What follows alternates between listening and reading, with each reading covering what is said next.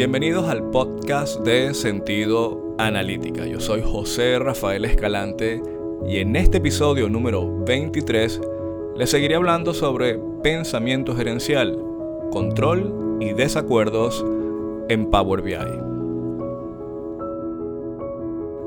Y como de costumbre, los invito a visitar la página web de sentidoanalítica.com.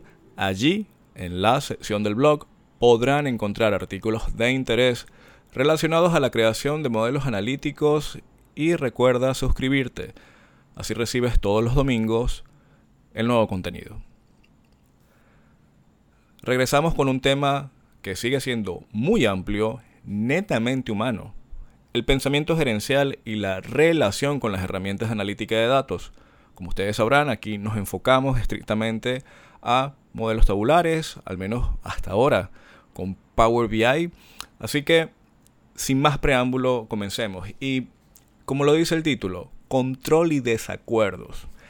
El gran sentido, el gran, la gran palabra de todo este episodio es el cambio en la cultura.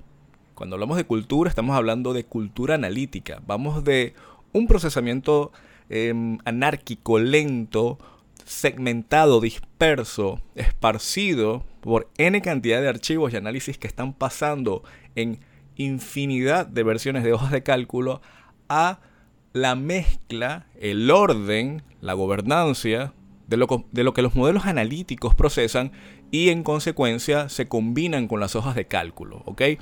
Ese cambio parece tonto, parece pequeño, pero estamos pasando de un procesamiento que entre comillas podríamos considerar lento a algo que es rápido, en tiempo real, tasas de refrescamiento variable, conexiones múltiples, es decir, la analítica empresarial con los modelos analíticos, en este caso Power BI, se masificó, se está masificando y es bastante económica, porque no se tiene que pagar ni siquiera para crear, por ejemplo, una prueba de contexto o una prueba de conceptos, mejor dicho. Esto trae inconvenientes a nivel de control de gestión, trae desacuerdos, el primer problema es que la velocidad trae problemas, porque desde un punto de vista humano, cada uno de nosotros tiene un estilo de dirección. Es decir, si usted presentaba datos todos los lunes en la reunión semanal, resulta de que los motores pueden estar actualizando esos datos cada hora, cada tantos minutos o cada día. Eso quiere decir de que la información ya no va a ya no va prefiltrada, ya la información va de forma masiva con la cantidad de cálculos o complejidad en los análisis y las personas adecuadas con el tipo de seguridad y permisología requerida lo podrá ver. Esa velocidad para ciertos tipos de gestión trae inconvenientes. Ahí comienzan los desacuerdos porque volvemos a algo que hemos conversado anteriormente, que es la pérdida del control en las comunicaciones lo que se podría considerar como dominio e influencia. Recuerden, quien administra la información, los datos, la inteligencia empresarial, tiene un poder por encima de los demás, porque puede ver, puede entrever, puede ver las relaciones y el impacto de una serie de cosas que por mucho de que usted conozca de un negocio, la realidad, lo que te está dando, lo que se está visualizando en la ejecución diaria, puede ser otra. Entonces, quien tiene acceso a ello, eh, va a tener una ventaja competitiva. Pero por el otro lado, sus responsables pueden sentir que están perdiendo el control en ese sentido, porque ya no dominan la parte que procesa algo que anteriormente residía, vivía en hojas de cálculo. Y aquí viene la tercera parte. Una hoja de cálculo versus un modelo analítico se defiende mucho que se complementan, pero la realidad humana es que eso es un choque importante en la forma en cómo nos comunicamos la creación, por ejemplo, de reportes o de dashboards, cuadros de mando, el nombre que usted le ponga, eso es algo que no es nuevo, tiene muchísimo tiempo. Lo que está cambiando es cómo estas herramientas, con la reducción de los costos, el software como servicio, la manera en cómo ya hoy en día todo es en la nube, es inmediato, multiplataforma, ya está chocando con esa cultura en el cual la hoja de cálculo te garantizaba de que en el momento de que lo enviabas o en el momento en el que las personas tenían acceso era que se podía entonces comenzar esa discusión. Hoy en día la discusión y la conversación es constante porque es una conexión, es un cordón umbilical a la realidad que son los datos que residen en las bases de datos. Entiéndase que aquí estamos hablando de despliegues empresariales, organizaciones con esquemas, estructuras, departamentos, cierta complejidad. Ya para una pyme esto no aplica necesariamente, ¿ok? También esto trae otro problema, pudiésemos decir como el cuarto punto, que es el exceso de claridad. Los choques, volvemos a lo mismo, la velocidad, la pérdida del control en las comunicaciones también choca con los estilos de dirección en algunos casos. Hay personas, hay profesionales que dirigen siempre controlando la información. Es decir, la información se puede dar a cuenta gotas, como en algunos casos puede ser muy abierta, como en otros casos puede ser mixta.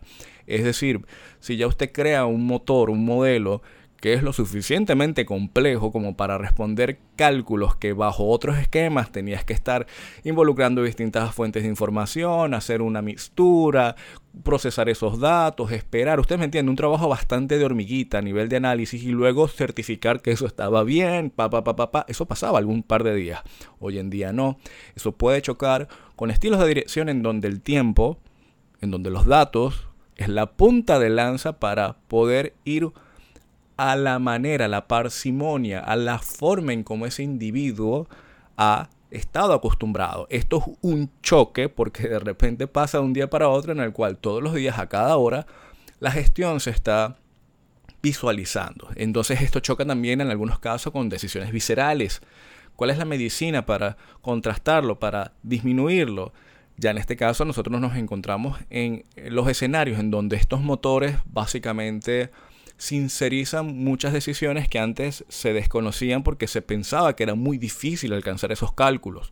Ya hoy en día esos cálculos, ya esos días, ya hoy en día las técnicas complejas ya están al alcance de todos. Usted se compra un libro que cuesta menos de 60 dólares y tiene acceso a los mejores patrones o al menos los más establecidos en la industria sobre los lenguajes que aquí se utilizan. Es decir, por 60 dólares estudiar, ejecutar y todo el tema que esto conlleva, que no lo estoy simplificando, simplemente el inicio, que es el libro, usted puede lograr algo complejísimo, que antes era como que eh, no sabemos, es muy difícil, no tenemos el talento, me explico.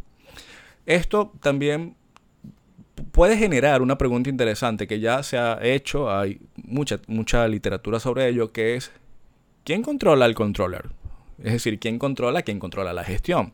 Porque los modelos, los motores, lo que se crea en Power BI, lo que se despliega en el servicio de Power BI, al final es un motor de distintas realidades, aunque usted puede crear N cantidad de modelos interdepartamentales, al final es el mismo negocio, es decir, usted puede crear un motor o un modelo complejo único o, o múltiples modelos en una gran compañía, pero eventualmente alguien se quiere hacer esa pregunta, porque la certificación de datos, el desarrollo, la forma en cómo se lleva, deberá estar alineado con lo siguiente, la visión de lo que los modelos deberán procesar. Porque los desvíos, si bien podríamos decirlo, y ahorita estoy recordando justamente el episodio del canal de YouTube que tuvimos recientemente con Nurik Ugarte, Carlos Barbosa y yo, estuvimos en el podcast del canal de YouTube hablando sobre rendimiento y la visión, es decir, los desvíos que son bastante comunes cuando múltiples personas o desarrolladores o compañías le meten mano a un mismo modelo, hace de que eso sea bastante común. Y lo que originalmente estaba definido por la gerencia general, la dirección general o la junta directiva o el jefe del departamento o la persona que quería darle un golpe duro a la mesa y decir, hey, nos podemos seguir de esta forma necesitamos algo que nos dé libertad, capacidad para discernir, tiempo para reflexionar. Y resulta de que la visión se fue desviando. Y mientras más pasa el tiempo, llegas a un punto en el cual sí, sigues pagando, sigues desarrollando, pero la visión se fue, se, se, se, diluyó en el tiempo. Así que hay que tener mucho cuidado con eso. Y por último, esto es algo que si lo digo yo, se lo digo a, a las personas con las que yo he trabajado. Hoy en día trato de no decirle clientes porque ya son básicamente relaciones, em, no voy a decir tampoco amistad, pero son muy redituables. Es decir, son relaciones en las cuales yo he crecido como profesional. Esas personas, esas compañías han crecido en lo organizacional, pero un modelo analítico está por encima del individuo.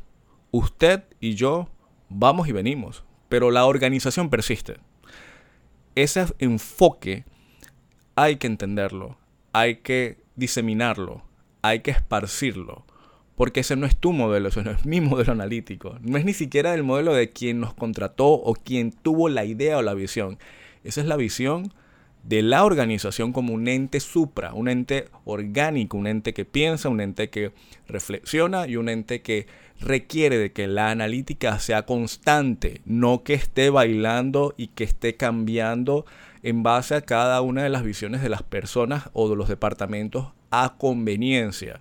Por eso es que los modelos, los motores analíticos de grado empresarial, en muchos casos tienen que estar muy bien alineados y en muchos casos no, siempre tienen que estar muy bien alineados, pero latentes en que no se pierda su principal objetivo.